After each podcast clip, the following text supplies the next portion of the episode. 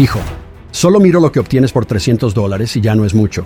Y quiero decir, eso es lo que la gente está sintiendo. ¿Verdad? Al 100%. La gente lo siente de verdad.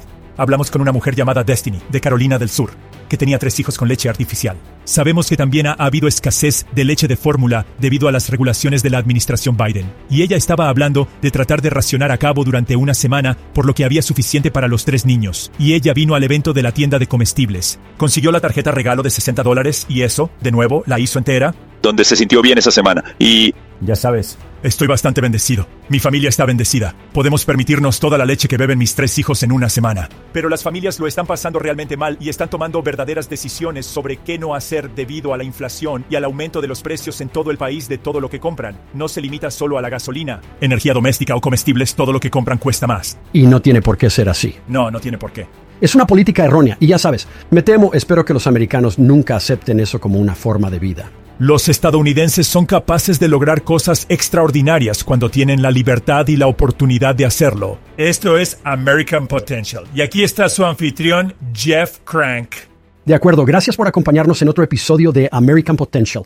Ya sabes, como miramos a partir de 2024, queríamos hacer una pausa y reflexionar sobre lo que se ha podido conseguir este último año. Ahora lo hacemos en una serie de cuatro partes y hablamos con representantes de Concerned Veterans for America, Libri Americans for Prosperity y nuestro propio equipo de podcast, a algunos de los cuales aún no conoces, para hablar de las historias que más les han gustado, así como lo que las organizaciones han podido trabajar este último año. El episodio de hoy es el tercero de nuestra serie de fin de año y hoy vamos a hablar de Americans for Prosperity. Nuestro invitado de hoy ya ha estado aquí antes para hablar de la gira nacional de este año de la prosperidad es posible centrada en poner de relieve cómo la videnomía es un desastre para el presupuesto de las familias debido al aumento de la inflación. Así que además de destacar cómo Bidenomics no está ayudando a los estadounidenses, ¿qué más ha conseguido Americans for Prosperity tanto a nivel estatal como federal?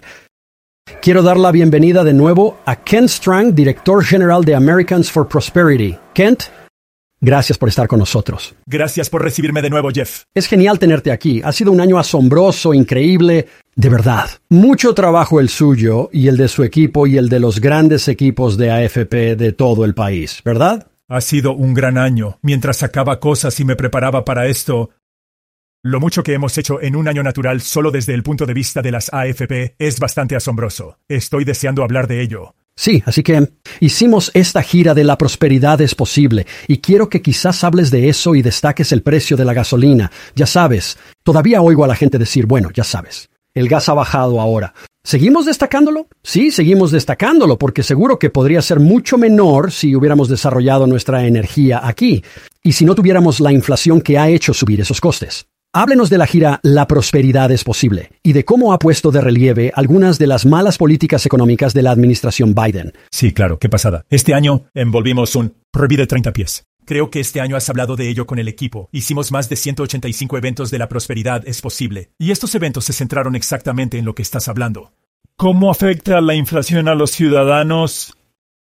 En el supermercado, en la gasolinera, en casa y la gente está haciendo verdaderos equilibrios al respecto. Creo que hemos hablado mucho de eso en los programas. Me dijeron, este año hemos vuelto a recorrer el país organizando eventos en tiendas de comestibles, bajando el precio del galón de gasolina a 2,38 dólares. Y aunque ha bajado un poco, Ciertamente podría ser mucho mejor si tuviéramos una mejor política energética. Hablando directamente con la gente sobre Bidenomics con desayunos Bidenomics porque los huevos son muy caros. Bidenomics barbacoas porque la carne es muy cara ir al encuentro de la gente, hablarle de cómo se produce la inflación a través del gasto público y cómo lo solucionamos, Sabemos que hablamos en este programa sobre barreras creadas por el gobierno, barreras impuestas por el gobierno para la gente. La mayor en la vida de cada americano es la inflación y es causada por el gobierno. Quiero decir que es la causa de la inflación. Demasiado dinero. Quien consigue imprimir dinero, el gobierno consigue imprimirlo. Nadie más consigue imprimir dinero, así que es causada por el gobierno. Y hablamos de eso. ¿Cuáles son algunas de las formas? Algunos de los eventos de los que tal vez hablaste, ya sabes, hemos hecho eventos gasolinera, tiendas de comestibles, restaurantes, todas esas cosas. ¿Cuáles son algunas de sus actividades favoritas del equipo? Así que las gasolineras son geniales porque todo el mundo está en ellas. Pero creo que este año ha sido sobre la tienda de comestibles. La familia media americana gastaba 60 dólares más a la semana en comestibles que antes de que el presidente Biden asumiera el cargo, y lo que hemos hecho es dar a la gente un poco de alivio temporal. Llévalos al supermercado, dales una tarjeta regalo de 60 dólares y déjalos ser enteros. Ni siquiera les dábamos más de lo que tenían antes, sino que les dábamos todo y hablábamos con la gente, de nuevo, haciendo verdaderos equilibrios de... Hey, no he comprado este tipo de carne en mucho tiempo, ¿verdad? Tuve que ir a la marca que no era mi favorita y hablar con la gente sobre las cosas que solían disfrutar y que han cambiado por otras. Y todos tenemos esas historias. Sabes, estaba hablando con mi esposa el otro día y está pidiendo comida, ya sabes, en la aplicación de Walmart o lo que sea, y ella solo dice, ya sabes, quiero decir, Siempre intento gastar menos de 300 dólares a la semana en comida, que es mucho dinero para la gente, ¿no? Y ella dijo, solo miro lo que obtienes por 300 dólares y ya no es mucho. Y quiero decir, eso es lo que la gente está sintiendo. ¿Verdad? Al 100%. La gente lo siente de verdad. Hablamos con una mujer llamada Destiny en Carolina del Sur, y ella tenía tres niños pequeños, todos usando fórmula. Sabemos que ha habido escasez de leche de fórmula debido a las regulaciones de la administración Biden, y ella estaba hablando de tratar de racionar a cabo durante una semana, por lo que había suficiente para los tres niños. Y vino al evento de la tienda de comestibles. Consiguió la tarjeta regalo de 60 dólares. Y eso, de nuevo, la hizo completa, donde se sintió bien esa semana. Y, ya sabes, estoy bastante bendecido, mi familia está bendecida. Podemos permitirnos toda la leche que beben mis tres hijos en una semana, pero las familias lo están pasando realmente mal y están tomando verdaderas decisiones sobre qué no hacer debido a la inflación y al aumento de los precios en todo el país de todo lo que compran. No se limita a la gasolina, la energía doméstica o los comestibles. Todo lo que compran cuesta más. Y no tiene por qué ser así. No, no tiene por qué. Es una política defectuosa. Y ya sabes, me temo, espero que los americanos nunca acepten eso como una forma de vida, porque somos mejores que eso. Cuando se observan nuestras políticas energéticas en el país en comparación con Europa en los últimos 30 o 40 años, quiero decir, lo que están pagando por la energía en algunos países europeos para calentar una pequeña casa o algo así, ni siquiera lo soportaríamos en los Estados Unidos. Pero la inflación roba de tal manera que casi priva a la gente de su sentido común y piensa, bueno, vaya, solía ser así. Bueno, puede volver a ser así si conseguimos que el gobierno vuelva a tener una base sólida y un buen rumbo, ¿verdad? Absolutamente. Una de las actividades más interesantes que hicimos fue en la frontera entre Montana y Dakota del Norte. Fuimos al cementerio del oleoducto Keystone, creo que así es como lo llaman. Y viste todos los materiales, solo están sentados y pudriéndose en un campo, y nuestro equipo de Montana estaba mostrando a la gente alrededor para mostrarles cómo. Mira toda esta infraestructura que está sentada y oxidándose debido a las regulaciones para terminar ese oleoducto, y eso es más probablemente seguro. Energía asequible que los estadounidenses podrían tener si terminaran ese proyecto. Pero de nuevo, esta administración no quiere hacer eso. Quieren limitar la producción. Pero todos necesitamos energía cada día para trabajar y vivir. Y quieren limitarla todo lo que puedan. Y eso es lamentable porque haría la vida más asequible a la gente. Sí, y la energía también es un motor de la inflación, ¿verdad? Cuanto más suba eso, que hace que todo suba porque todo tiene que usar energía para llegar. Sí, claro. Mi padre se gana la vida cultivando y pienso en poner un cultivo porque el costo de los alimentos es lo que preocupa a la gente. Sí, claro. Es como, bueno, necesitas gasóleo para meter la cosecha y luego tienes que usar gasóleo para sacarla y luego hay que ponerlo en un camión y llevarlo a alguna parte. Y ya sabes, es por eso que el costo de los alimentos también está subiendo, de cómo la energía es tan impactante en nuestras vidas que usted necesita, usted necesita combustible, diésel asequible y combustible para hacer la vida asequible. Sí, sabes, tengo en mi teléfono, tengo una de esas aplicaciones que está conectada, supongo, a mi tarjeta de crédito. Así que cuando hago una compra, bueno, seamos sinceros, Ken, lo puse ahí para que cuando mi familia haga una compra, yo lo sepa. Que acabamos de gastar otros 100 dólares en Amazon, ¿me tomas el pelo? ¿Verdad? Puedo verlo. ¿Sabes lo que quiero decir? Sí, pero me muestra todo lo que hago. Y estaba en Wyoming el otro día y me detuve en una tienda de conveniencia y salí y pensé, bueno, tomaré un Dr. Pepper dietético. Y hay, hay, que, hay que admitir que no era como la botella pequeña, era como la botella más grande. Dr. Pepper dietético y una bolsa de caramelos, una bolsa de caramelos. Ahora, eso dice mucho de mí, lo entiendo, lo comprendo, y así lo conseguí. Y lo pagué. Usted sabe cómo usted acaba de darle su tarjeta. Realmente no piensas en ello. Vuelvo al coche y miro mi teléfono y me dice, acabas de comprar. Comida por valor de 14 dólares en esta tienda. Y estoy pensando, tienes que estar bromeando. Todo lo que tengo es un Diet Dr. Pepper grande y una bolsa de caramelos. ¿Y costaba 14 dólares? Es increíble pensar en eso, sí. Pero familia tras familia podría contarnos una historia muy similar. Y eso es lo que estabas haciendo a través de América, correcto. Es que vengan familias. Quizás aliviando un poco su dolor a través del proceso, sino haciéndoles contar sus historias y escuchando esas historias, ¿verdad? Así es. Washington quiere decirte lo genial que es todo. Oh, la inflación ha subido un poco.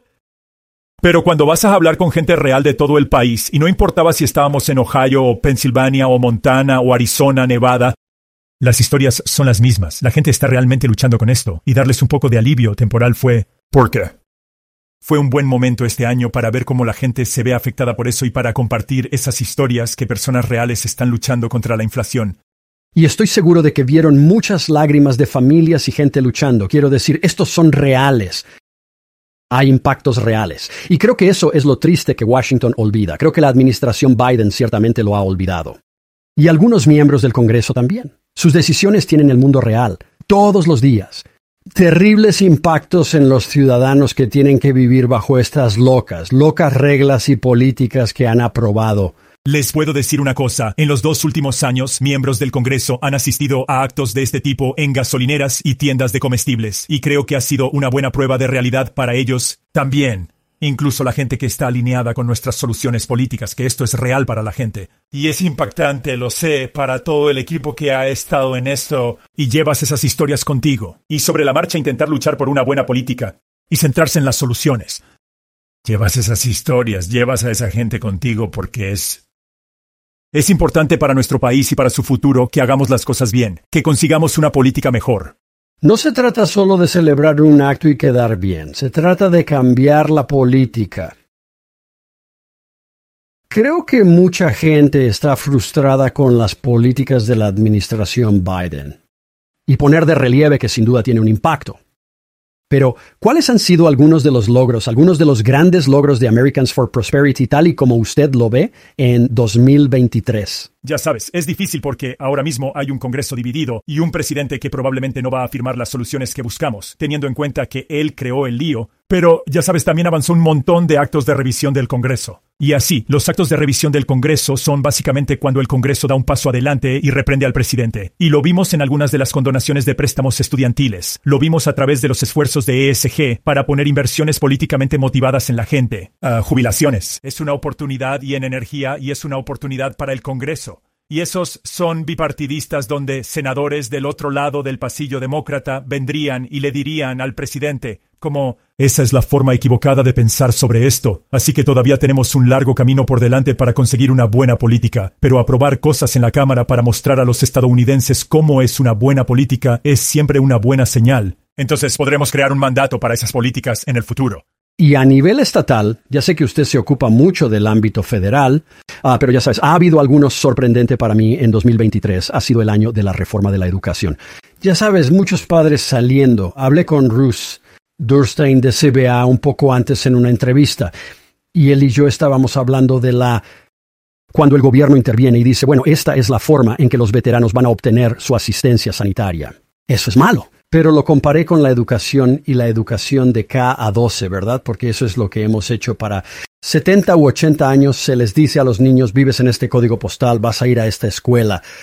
2023 fue un año asombroso en muchos estados porque muchos de ellos dieron un paso al frente y dijeron, vamos a capacitar a los padres.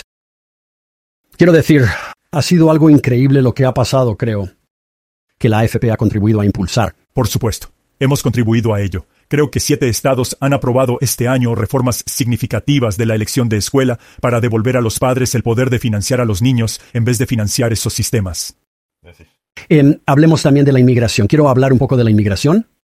Creo que hemos, hemos hecho un gran trabajo este año destacando el desastre que la administración Biden ha hecho en la frontera. No hay, no hay manera de que podamos hacer eso. Seguridad fronteriza, lo sabemos, lo entendemos, pero creo que hemos hecho un buen trabajo de explicar que Estados Unidos debería tener un sistema de inmigración compasivo que realmente funcione y permita venir a Estados Unidos a quienes quieran ser ciudadanos respetuosos de la ley y contribuir a nuestra sociedad. Pero para ello Hay que tener un sistema que realmente funcione. Así es, y el sistema está roto, y hemos hecho un buen trabajo. Creo que algunos viajes fronterizos ponen de relieve algunos de los problemas que hay allí. De acuerdo. Hicimos cuatro viajes a la frontera este año, tres en McAllen, Texas y una en Arizona. Y eso es exactamente lo que intentamos hacer. Estamos tratando de mostrar a la gente todo el problema en la frontera. Uno, tenemos un problema de seguridad fronteriza. Pero también hay gente buena que quiere venir a este país y contribuir y tener una vida significativa y vivir ese sueño americano. Eso es lo que somos como pueblo. Y así les mostramos que nos reunimos con la seguridad fronteriza, nos reunimos con los agentes y nos hablan de los problemas tanto que ni siquiera podemos filmar allí por su seguridad. Visitamos a gente que se ocupa a diario de sus negocios. Hablamos con un distrito de drenaje de aguas que está justo en el Río Grande. Hablamos con las personas afectadas. Escuchar sus historias. Y, y, también vamos a varias organizaciones benéficas y vemos la parte humanitaria de esto, la gente que intenta huir de una mala situación y venir a Estados Unidos y vivir ese sueño. Y luego nos hemos asociado con un antiguo jefe del sector de seguridad fronteriza para recorrer nuestro. A nuestros capítulos estatales y hablar de cómo es su experiencia y cómo cree que podríamos colaborar para arreglar la frontera y para... Ya sabes, crear buenas vías para la inmigración legal. Y luego, una de las cosas más interesantes que creo que hicimos este año, que no sé si mucha gente ha visto, a menos que haya estado en uno de estos eventos, es que tomamos un tipo diferente de cámara y creamos la realidad virtual con las cámaras donde se puede poner las gafas o las gafas. No es lo mío, sí. Y tienes una experiencia inmersiva de 360 y como que traemos el tablero. La idea era, bueno, no podemos aceptar a todos los que quieren ir a la junta o al brower, tú sabes, que es duro para algunas personas, pero ¿cómo? Podemos llevarlo a casa y guiar a la gente a través del viaje con 360, con las 360 gafas. Es un poco desorientador. La primera vez que lo hice, casi me caigo. Pero... Pero es toda una experiencia, así que si ves alguno de nuestros capítulos estatales haciendo eventos con... En inmigración solemos tener esas gafas para tenerte, Sí, es una buena forma de, atraer gente a la frontera. Y muchas de esas historias, mientras hablabas, las estaba reviviendo en mi mente porque teníamos a Othelbrand, que es el director del distrito de agua que usted habló. Tuvimos Mayra Flores en el podcast e hizo un episodio aquí. Fuimos a la frontera en dos viajes diferentes y grabamos algunos episodios allí. El jefe Clem fue uno de los invitados del podcast y nos encantó que se uniera a nosotros para hablar de la situación imposible en la que se encuentran algunos de estos agentes al intentar hacer cumplir la ley. Sí, realmente lo es. Y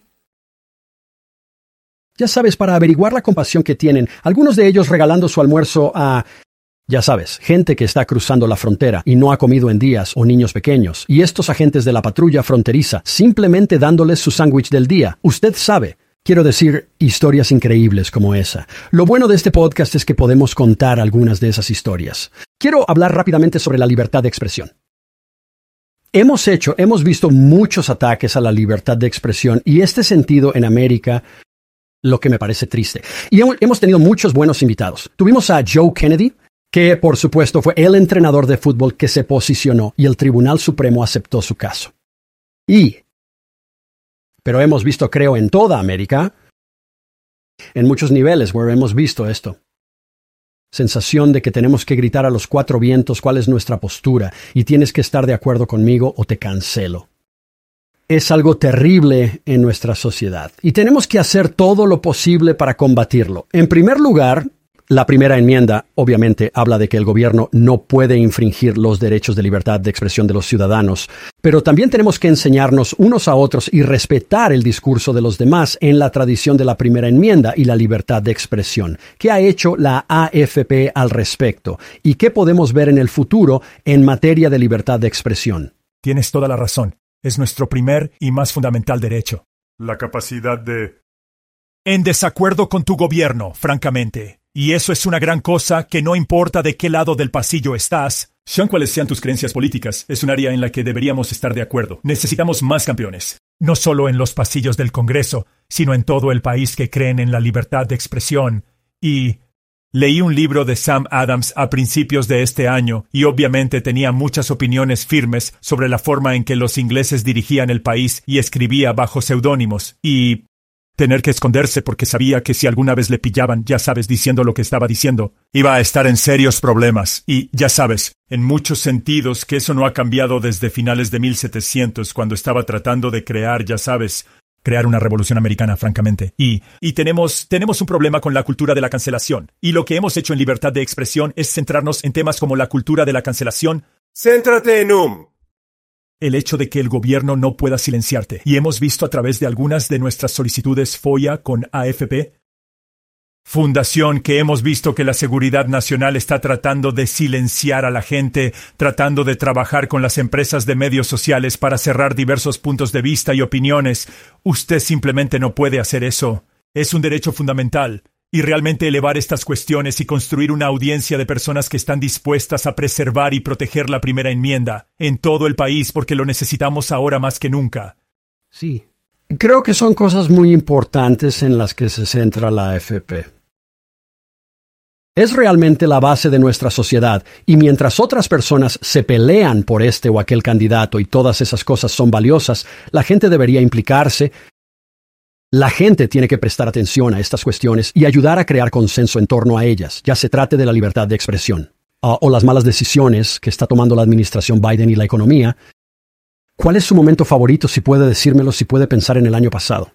Puedo darte dos porque uno no es suficiente. Sí, de acuerdo, tengo que ponerme sentimental contigo muy rápido. Espero que esté bien. Sí, así que teníamos el RB de 30 pies para la gira PIP. Sí, y tuvimos que conducir. Alguien tuvo que ir a buscar esto a Chicago. Fue un esfuerzo familiar. Nuestro director estatal en Wisconsin, su suegro, tiene el lugar RB. Sí, y así se ejercitó. Alquilarnos la autocaravana y alguien tenía que llevarla de Chicago a Alexandria, Virginia, para ser envuelto cerca de nueve mil millas. Y esta cosa es, esta cosa es Behemoth, lo es. Es grande, es difícil de conducir por la carretera, y así que necesitaba un conductor, y yo soy como, bueno, mi, mi padre Granjas... Tiene un CDL, creo que Grand Mark. Puede conseguir esta cosa en todo el país, así que convencí a mi padre con menos de una semana de antelación. Papá, súbete a un avión conmigo de St. Louis a Chicago. Nos metimos en el Uber más loco que este he estado en mi vida. No, pensé que íbamos a lograrlo. Y entonces papá y yo condujimos. De Chicago a a DC esencialmente en, en el RAV sin envolver que se convertiría en el RAV de la cadera. Así que fue un buen tiempo de calidad con papá. Sí, y lo pasamos bien. Pero fue un buen momento, sí. Y luego él. Y la otra es que este año hemos organizado fiestas para ver debates por todo el país. Sí. Destacar los temas de los que queríamos que hablaran los candidatos. Y creo que hicimos casi 100.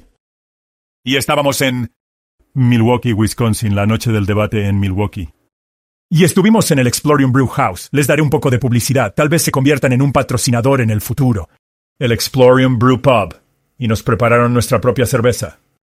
La cerveza. La prosperidad es posible. Y eso fue bastante impresionante. Creo que la gente que no estaba en Milwaukee esa noche envidiaba bastante la cerveza Pip. Sí, ¿lo hiciste? ¿Y cuántos de esos te quedan, Kent? Esa es la gran pregunta. Así que... Y ahora ten cuidado con lo que respondes, lo sé. Así que todavía hay algunos, creo que todavía hay algunos en el autobús. Y luego tomé, estaban en cuatro paquetes. Me llevé un paquete de cuatro para decorar, no para beber, sino para tener siempre uno. Y así me quedan cuatro, pero tenía la esperanza de poder hacerme con alguno en el que tú y yo pudiéramos hacer un brindis de fin de año, de gran año, y nadie quisiera cederlos. No querían renunciar a ellos. Bueno, son objetos de colección. Era una IPA. ¿Te gusta una IPA? Sí, claro. Claro, sí. Sí. Todo el mundo tiene sus marcas. A algunos les gusta la cerveza negra, a algunos les gustan varios estilos. Pero estuvo bien. ¿Sí? ¿IPA equilibrada? Sí. Bueno, y así quedan cuatro. Bueno, me quedan cuatro. No. Espera, tengo que hacer la pregunta. ¿Cuántos eran originalmente? Así que déjame enviarte algunas fotos. Es una pregunta justa. Tirada limitada. Disponibilidad limitada. De acuerdo. Sabes, si realmente necesitas poner tus manos en algo de cerveza, Pip, sí. Megan Novak, la directora del estado de Wisconsin. ¿Pero qué esperabas? ¿Esperaba menos de Wisconsin? La verdad es que no. ¿Tener su propia cerveza? Sí, y acabamos de tener a Megan. Lo hicimos ayer. ¿Y no te dio una cerveza? Eh, bueno, fue a, a, distancia. Tuvimos que grabar a distancia. Así que nos lo debe. Está bien, está bien. Nos lo debe. Apuesto a que está por aquí para el personal del podcast, diría yo. Sí. Creo que deberíamos hacerlo. Hagámoslo. Ni siquiera lo sé. ¿Se puede enviar cerveza legalmente? Seguro que es algún tipo de gobierno. Probablemente haya alguna barrera. Probablemente haya alguna barrera ahí. De acuerdo. Ha viajado bastante. ¿Cuáles fueron sus estados favoritos? Hablaste del acontecimiento de Montana y Dakota del Sur. ¿Cuáles han sido sus visitas favoritas este año? Verás, me vas a hacer llamar estados buenos, estados malos. Eres de Illinois. Soy de Illinois. Sur de Illinois. Louis. Sí, sí, así que no puedes decir Illinois. No, no diré Illinois, así que fui a Las Vegas. De acuerdo. Y conoces al equipo de Nevada mejor que nadie. Acaban de montar un espectáculo. Me encanta trabajar con Wiz y Ronnie y ese equipo. Siempre son los mejores anfitriones. Son los más divertidos, por lo general. Creo que Ohio tuvo algunos eventos increíbles este año. Hombre Donovan y su equipo han organizado grandes eventos. Ashley y Mary Beth de Wisconsin organizan grandes eventos. Nuestro equipo de Wisconsin organizó grandes eventos. El cementerio que vimos con Montana fue fantástico. Sí. Y en esos viajes fronterizos, la gente realmente tuvo un impacto en la vida de las personas, y así llegamos a todo el país no solo con la prosperidad como posibles eventos, pero con esos eventos de inmigración, y realmente debatimos viendo partidos. Tuvimos muchas oportunidades para que la gente conociera mejor nuestras políticas y cómo influir en ellas. Bien, ¿y ahora qué? Mirando en 2024, ¿qué ve para la AFP? Estoy impaciente. Puede que la Casa Blanca haya intentado jubilar a Bidenomics, pero te aseguro, no se lo voy a permitir. No vamos a jubilar a Bidenomics. No vamos a retirarlo en absoluto. Vamos a asegurarnos de que los estadounidenses saben que esto ha sido un desastre. Gastar cinco billones y medio de dólares en dinero nuevo en tres años. La gente tiene que rendir cuentas por ello. Y son los miembros del Congreso y los senadores de los Estados Unidos quienes lo hacen.